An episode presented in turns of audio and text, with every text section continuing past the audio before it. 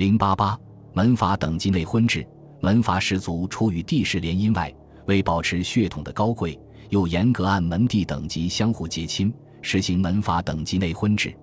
东晋南朝氏族有侨姓、吴姓之别，双方因政治地位不同，风俗各异，侨姓势大，压抑吴姓；吴姓土著，必是侨姓，故同为高门，却互不通婚。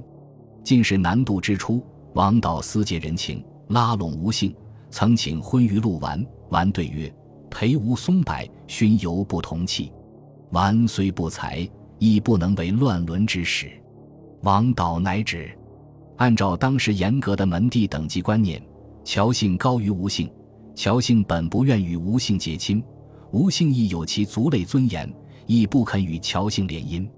这一现象始于东晋之初，起于南朝之末，不曾改变。当时不读地史，很少有与吴姓联姻者；乔姓高门与吴姓大族通婚者亦屈指可数。在严格的等级内婚之下，乔姓高门一定相互结亲。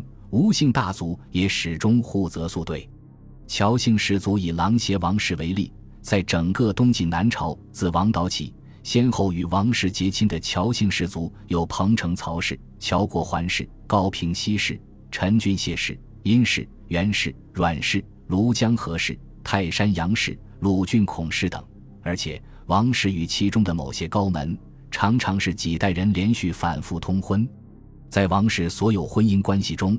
与吴姓氏族通婚仅有一例，吴姓氏族也甚择门户宿对，然后结好。北朝大族也不例外，如范阳卢氏、太原郭氏、王氏、赵郡李氏及河东柳氏、渤海封氏，皆与清河崔氏世代联姻。由于门阀等级内婚制的盛行，各地高门为了家族的政治利益而长期与若干大族固定结亲，致使婚姻圈十分狭小。于是，各种违反封建道德伦常、不顾中国传统婚姻禁忌的婚姻形式大量出现，主要有如下几种：异同性婚，姓氏血统的标志；同性婚配有干人伦，不利生殖。古人早就指出，男女同姓，其生不凡。《礼记·娶礼》：“娶妻不娶同姓，买妾不知其姓则不知。”同姓不婚是我国自古以来的传统。但在礼崩乐坏的春秋战国时期，这种婚姻禁忌渐遭破坏。汉代尊儒，重新恢复礼法，同姓未婚者大为减少。魏晋南北朝时期，由于玄学对儒学的猛烈冲击，礼法再次遭到破坏。特别是门阀等级内婚制的盛行，同性婚又急剧增加，一些礼法大族也公然身体力行。如魏晋明儒王姬娶太原王神女为妻，昌黎张仲娶范阳张敛妹，西晋刘宋嫁女于临淮陈角，角本刘氏子，与宋为近亲，出养于姑，改姓刘氏。东晋濮阳太守刘古与同姓刘仇为婚等。二中表婚是指姑舅两姨兄弟姊妹互为婚姻，它包括外表婚和内表婚两种。中表婚姻是直系姻亲之间的婚姻。既不利于后代繁殖，也不合古代礼法。曹魏元准著《政论》，以自问自答的方式回答了这个问题。问曰：“今之人外内相婚，礼于？”答曰：“中外之亲近于同姓，同姓且犹不可，而况中外之亲乎？古人以为无疑，古不至也。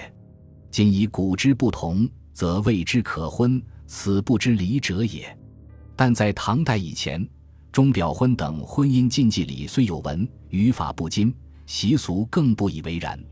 特别是两晋南北朝时期，钟表婚屡见不鲜。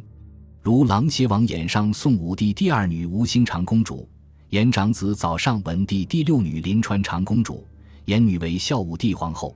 王衍子女与文帝子女为内表兄弟姊妹，互为婚姻。王敏娶谢安女。民兄寻娶安帝谢万女，寻孙王僧达娶谢安从孙谢景仁女，僧达子道衍又娶景仁从子谢惠宣女，王谢四代为中表婚。又如北朝范阳卢侠娶崔浩女，太原王惠龙娶浩帝崔田女，惠龙子宝兴父娶侠女，卢王两家为内表婚。柏林崔巨伦之子嫁其姑子李毅，此乃外表婚。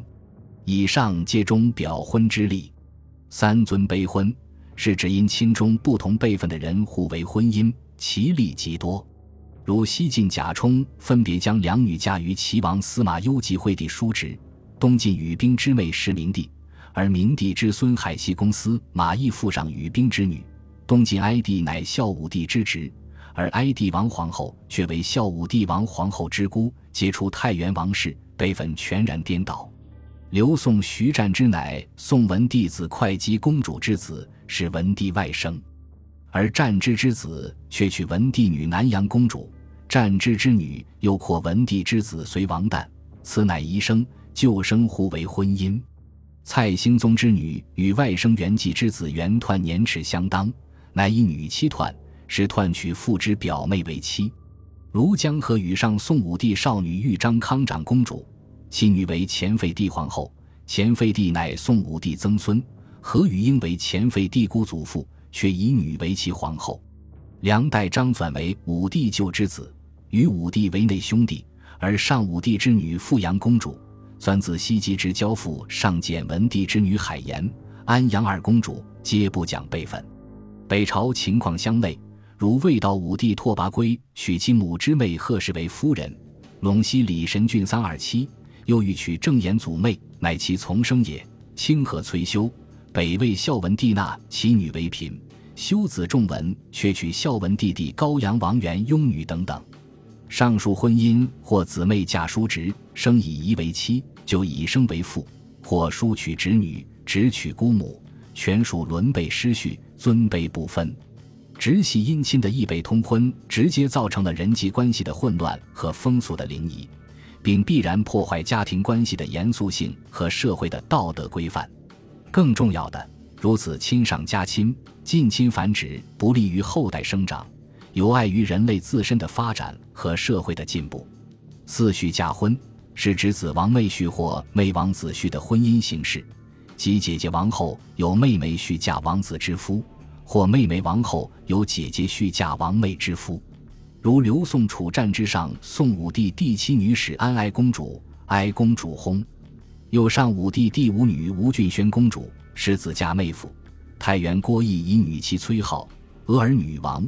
义妻王氏又以少女继婚，重结姻好，使妹嫁子夫。